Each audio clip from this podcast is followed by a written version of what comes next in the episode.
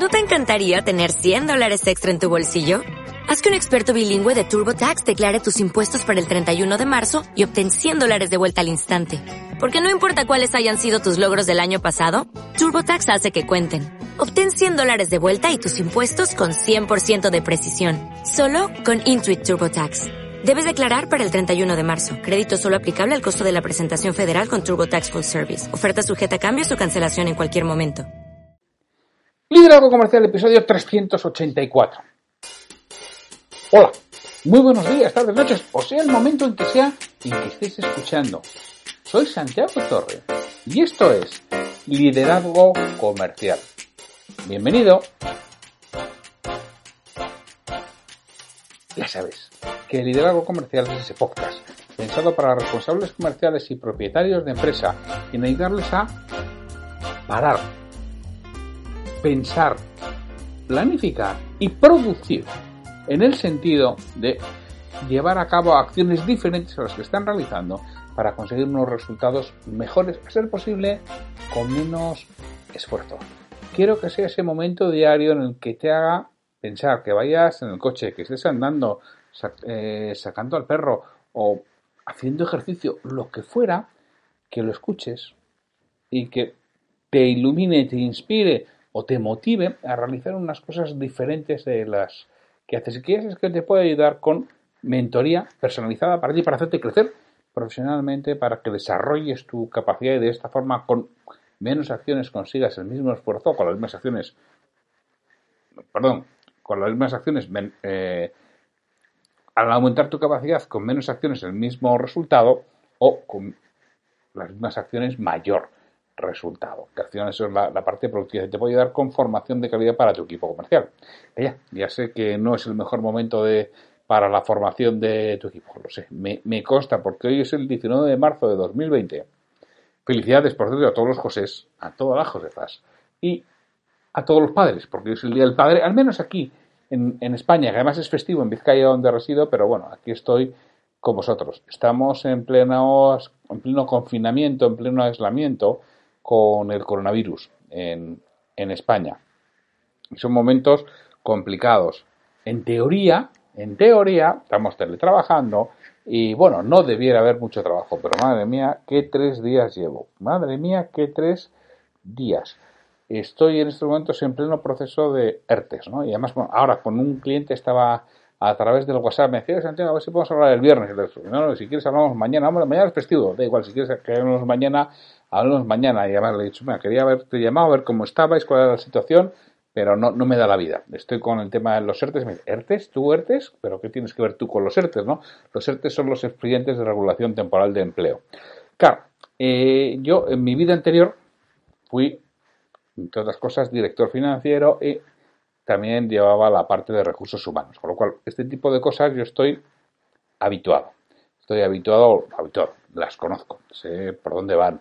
Y también los números se dan bastante bien. Entonces, esos clientes que tengo de desarrollo de negocio, sabéis que yo tengo la parte de mentoría, tengo la parte de desarrollo de negocio, que es la parte eh, más importante de, de, mi negocio, ayudar al dueño de una pequeña empresa de 68 y 40 trabajadores a desarrollar el negocio, hacer crecer el negocio de manera consistente, que lleve control del mismo, que sepa hacia dónde va, que tenga un plan de comercial estructurado y que tenga una parte de desarrollo de personas también bastante consistente. Y bueno, pues yo tengo clientes de ello y ahora están todos en plenos procesos de, de ERTE. Entonces, bueno, por mi experiencia pasada, pues confían en mí y confían en mí por varios motivos. Primero, por cómo preparar las conversaciones con los con el personal que, está a su cargo, ¿no? Para hacer estudios y hacer análisis de si conviene más ir directamente a un ERTE, pasar por la fase de, teletrabajo, pasar por la fase fundamental de vacaciones en el caso que, sea necesario, en el caso que, convenga o no ir, a, no ir al ERTE, modificar ciertas pautas de comportamiento, pasar unos departamentos al teletrabajo, dedicar otros a, a desarrollar proyectos internos. Bueno, pues eso es lo que estoy viendo con todos los clientes, incluso con algunos estoy revisando lo que es el propio documento que van a presentar al, al juzgado o bueno, a, la competencia laboral.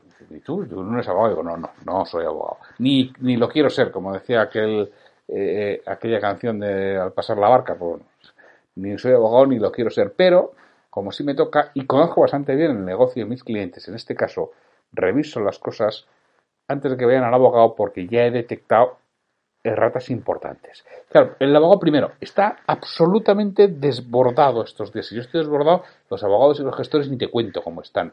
Y además no conocen tan en detalle el detalle de mis clientes. Cuando yo leo, claro, al final eh, eh, esas memorias que se presentan para que se admitan, sobre todo ERTES de fuerza mayor, claro, si son claras porque tu código general te lo permite, poca historia hay. Claro, el, tema está en cuando, cuando no son tan claras que hay una fuerza mayor directa y sobrevenida, bueno, pues hay que intentar justificar y esa es la forma en la que miras, en la que ves y en la que eches una mano al abogado para presentar la memoria de la mejor forma posible, la forma más consistente posible y además aportar documentación adjunta que lo, que lo sostenga, ¿no? Pues, eso es lo que llevo ahí, tres días, pues eso, a, a tope y volviéndome loco. Y bueno, mañana y pasado nos tocará porque pues es festivo y mañana y pasado habrá puente, aunque sospecho que el viernes también algo me tocará. Bueno, total que yo pensaba que estos días iba a poder hacer trabajo mío del despacho, de, pensar, de reflexionar, de llevar adelante el proyecto liderayvender.com. No, lo tengo absolutamente abandonado. Pero bueno, pero, pero es lo que es lo que es lo que nos toca y estoy encantadísimo de poder ser de utilidad a, mis clientes y, poder, sobre todo en estos momentos complejos, complicados, incertidumbre, que no sabes muy bien por dónde tirar, qué es lo justo, qué, es, qué, no es justo, qué puedes hacer con los trabajadores. Y yo siempre que es posible, mi recomendación ha sido coger 15 días de vacaciones y asegurar, si las condiciones de tesorería lo permiten, que por suerte lo han permitido en todos mis clientes, que ha sido así, asegurarles el, sueldo al menos el mes de marzo el mes de abril. Vamos a ver si con las vacaciones, con algo de esfuerzo, y si no, pues habría que ir un ERTE, ¿no? Pero creo que hay que intentar evitar los ERTES si, si es posible. Claro que no siempre es posible, pero si es posible hay que intentar evitarlos y desarrollar trabajo interno, porque a todos nos toca apechugar. Bueno, que no me enrollo más, que decíamos que es el jueves 19 de marzo de 2020 y los jueves nos toca un episodio irracionalmente predecible. Y el otro día me decía, no, oye Santiago, ojo, yo he escuchado, me decía, no sé si todos tus podcasts o todos tus episodios de podcast, he escuchado muchos, pero hijo, me encantaría que cuentes lo de los tres cerebros, que no lo he oído. Además, es una persona que ha asistido a alguna de mis formaciones y lo ha visto, ¿no? Ha visto cómo lo cuento en la, en la formación. Así que bueno, pues lo voy a contar. Hombre, no soy científico, no puedo dar validez científica a lo que voy a, a contar.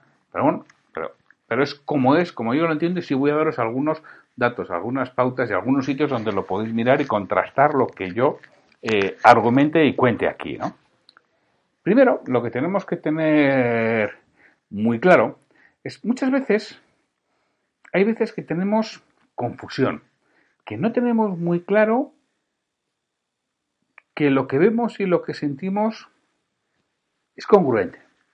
¿Por qué no sucede esto? Pues mira, Roger Serling, que fue premio Nobel de Medicina en el año 1981, es el que descubrió, o por lo menos planteó, que el cerebro tiene dos partes, la parte izquierda y la parte derecha. Bueno, no voy a entrar mucho en todo esto, pero sí que aclarar que tampoco es que diga que siempre está la parte izquierda o la parte derecha, lo que dice es que hay dos hemisferios y además están claramente diferenciados los dos hemisferios. O sea, tú si diseccionas un cráneo humano y pones los dos el cerebro encima de la mesa, ves que hay dos partes totalmente separadas, unidas por un cuerpo calloso, que es donde están fundamentalmente todas las sinapsis. Luego hay sinapsis en otras partes del cerebro, para ir donde están las sinapsis. Las sinapsis son uniones entre los dos lados del cerebro.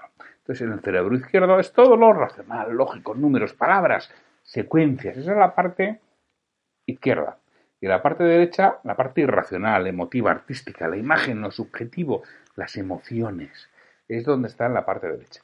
Que me da igual que digas que sea la parte izquierda o la parte derecha. Me da igual que si los zurdos en un sitio que si los otros. Me da igual que si hay gente que lo tiene. Sí, claro, hay gente que tiene el corazón en la derecha en vez de la izquierda. Pues imagínate lo que nos puede pasar con el cerebro.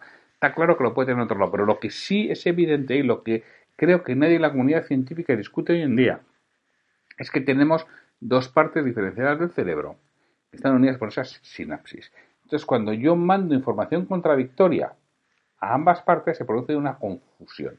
¿Cuándo mando información contradictoria? Pues, pues yo puedo mandar información contradictoria cuando digo una cosa, pero con mis gestos con mi comunicación no verbal estoy indicando otra. Cuando estoy con una sonrisa pero estoy diciendo palabras muy fuertes. Por ejemplo, estoy enviando información contradictoria porque a una parte del cerebro le mando una información y a otra le mando otra.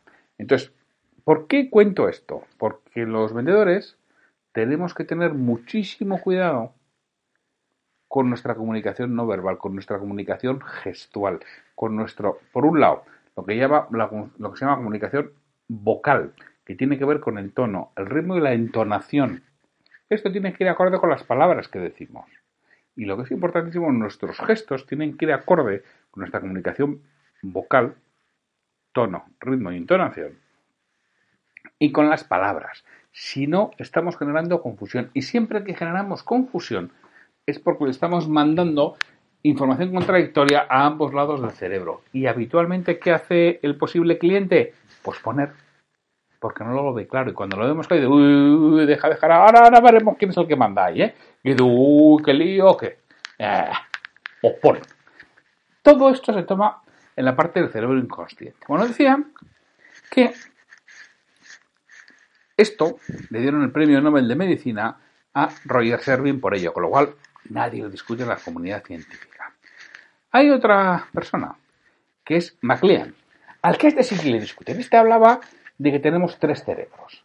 Tres cerebros en uno, que es el cerebro reptil, el cerebro mamífero y el cerebro humano.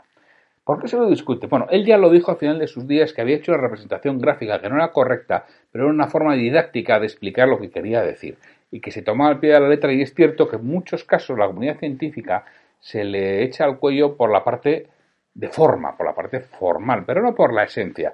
En su momento sí se le echaba encima por la parte de esencia porque no se podía demostrar. Claro, Roger Servin es más o menos coetáneo de. Perdón, eh, MacLean es más o menos coetáneo de Servin, en los años 80.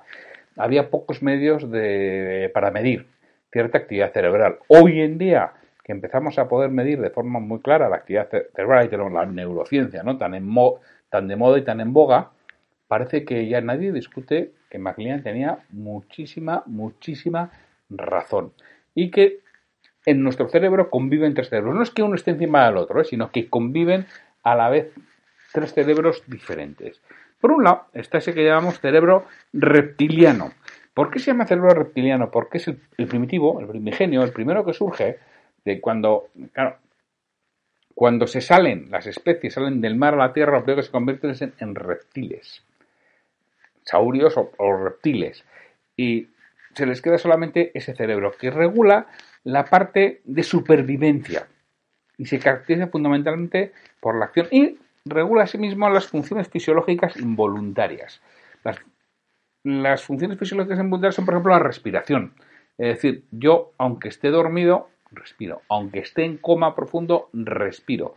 Porque si no me moriría. Eso está regulando precisamente la supervivencia, el ritmo cardíaco. Yo no puedo variar mi, ritmo cardíaco a voluntad. Sí, me pongo a saltar, sí, pero es decir, si tú mantienes tu postura, estás absolutamente quieto, no le puedes decir a un músculo que tienes ahí, que es el corazón, que no es más que un músculo, un órgano, vale, pero tienes un músculo, que lata más, más rápido o más lento, sin hacer ningún movimiento. O sea, haciendo movimientos sí, pero es diferente. Tú lo que estás es provocando que funciona de una manera distinta con tus acciones, pero sin hacer acciones no puedes. Así como con el resto de músculos del cuerpo, tú le puedes, puedes querer mover una mano o un pie, el corazón no puedes hacer que lata más rápido o más lento. Esto lo regula precisamente el cerebro reptiliano, es decir, cuando necesita más sangre, bombea más rápido, cuando necesita menos sangre, bombea menos rápido, cuando duermes a la noche, reduce el ritmo, cuando mm, eh, estás sobreexcitado, necesitas moverte rápido, está bombeando ritmo mucho más rápido. También regula ciertos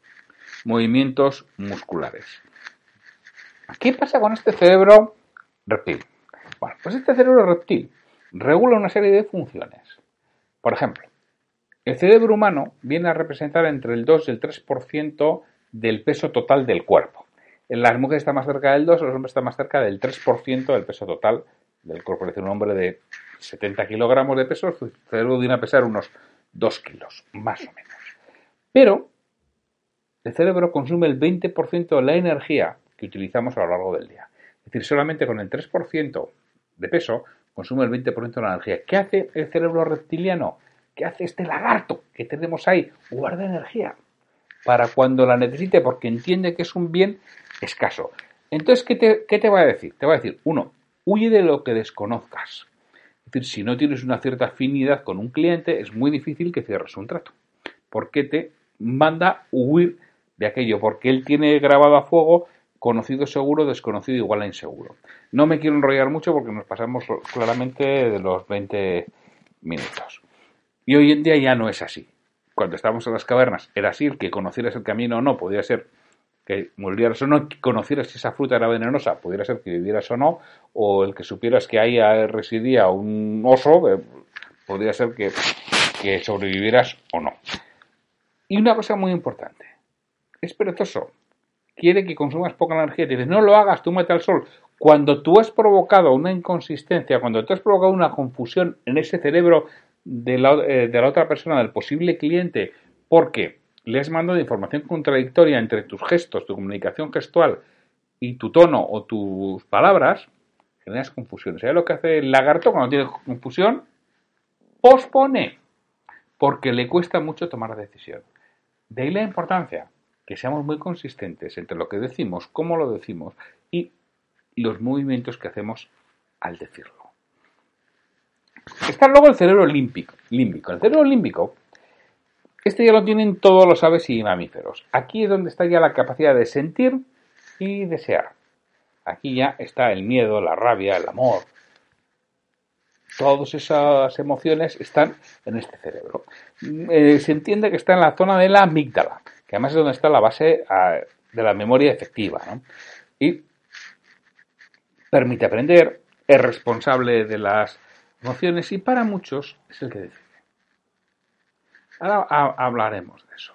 Y por último, tenemos el cerebro racional o neocórtex, que este solamente se da en los primates, cetáceos y humanos. Es el que permite comprender lo que sucede y además facilita la comunicación. Es decir, solo existe comunicación bidireccional entre primates, cetáceos y humanos. Existe comunicación unidireccional entre otros grupos de animales, por ejemplo las hormigas o por ejemplo los lobos. Pero ahí hay alguien que transmite una información al otro, pero no tiene una respuesta en función de lo que él ha transmitido. Cosa que sí sucede con primates, con cetáceos y humanos. Y es porque sí tienen desarrollado esta parte del cerebro. Es el que desarrolla el lenguaje, la comunicación y el que busca la justificación de lo que sucede y el que dicen muchos conocidos, muchos expertos, que analiza y justifica la decisión tomada por el sistema límbico.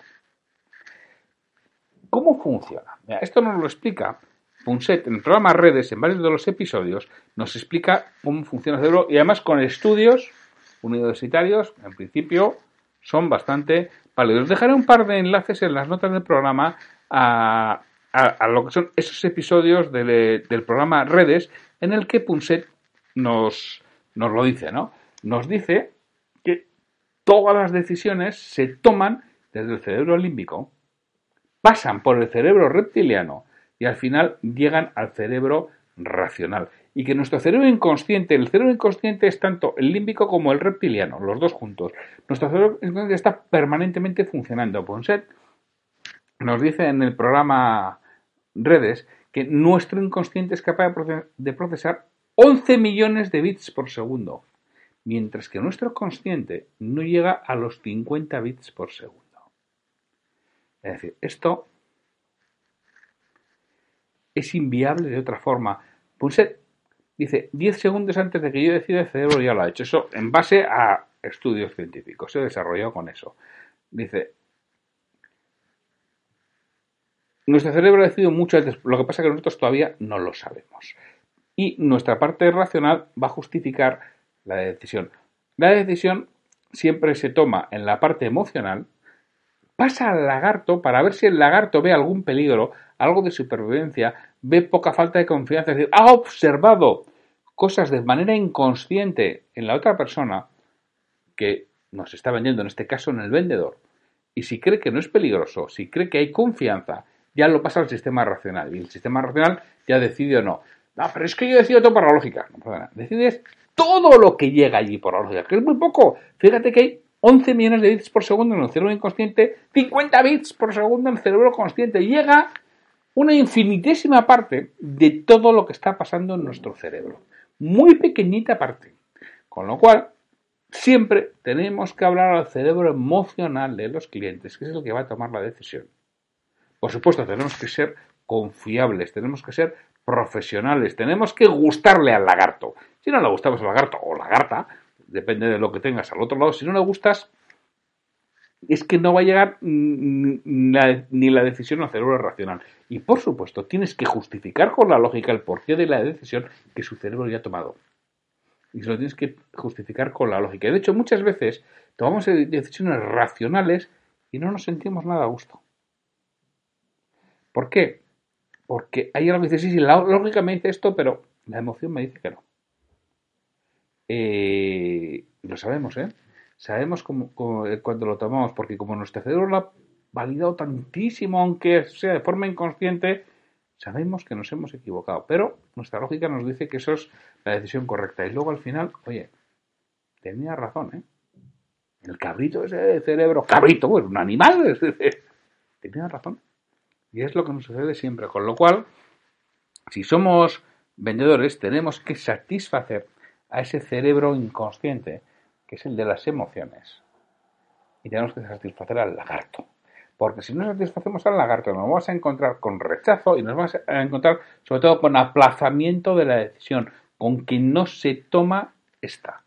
Porque el lagarto la para, no lo ve, claro, por mucho que la parte racional le diga que sí. Y hay veces que es posible, pero luego ya vienen las devoluciones, vienen las quejas, vienen la poca fidelización del cliente porque no está a gusto con la decisión que ha tomado. Y esto, bueno, esto es la forma en la que funcionan los cerebros. Esto habitualmente en las formaciones, en los trabajos lo desarrollamos mucho más. Aquí tenemos solo estos, estos 20 minutos, pero es importante que os quedéis con ellos. Los cerebros, que las decisiones no se toman a nivel racional, sino a nivel emocional, se validan primero por el cerebro reptiliano y al final, sí, eso es tiene sentido es cuando pasan al cerebro racional, que es el último, el que se piensa que toma la decisión. Mm, pues no, señor, no, no la toma él.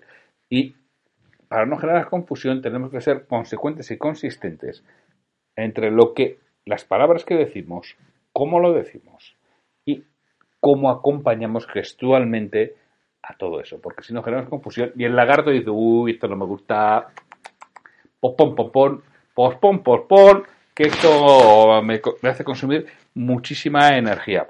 Yo recuerdo que os dejo, eh, os voy a dejar un par de enlaces a programas de, de Eduard Punset de redes, en donde explica todo esto más en detalle si es que realmente lo quiere. Son enlaces de eh, Radio Televisión Española a la carta.